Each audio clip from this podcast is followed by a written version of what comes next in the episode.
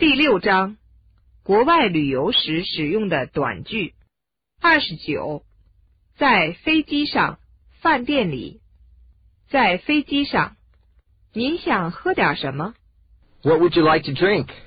What would you like to drink? 请来一杯咖啡。 Coffee, please. Coffee, please.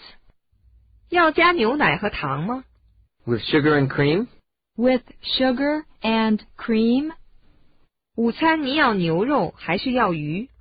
What would you like for dinner? Beef or fish? What would you like for dinner? Beef or fish? 请给我牛肉。 Beef, please. Beef, please. 您用完了吗？ Have you finished? Have you finished? 还没有。 No, not yet. No, not yet. 我可以收走了吗？ May I clear the table?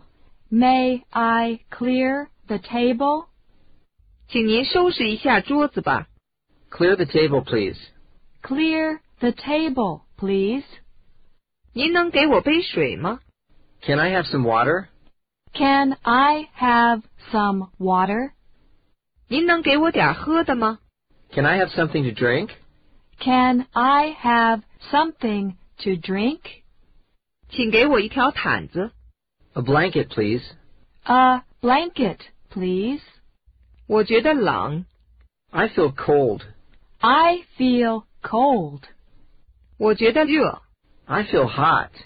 I feel hot. 我觉得恶心。 I feel sick.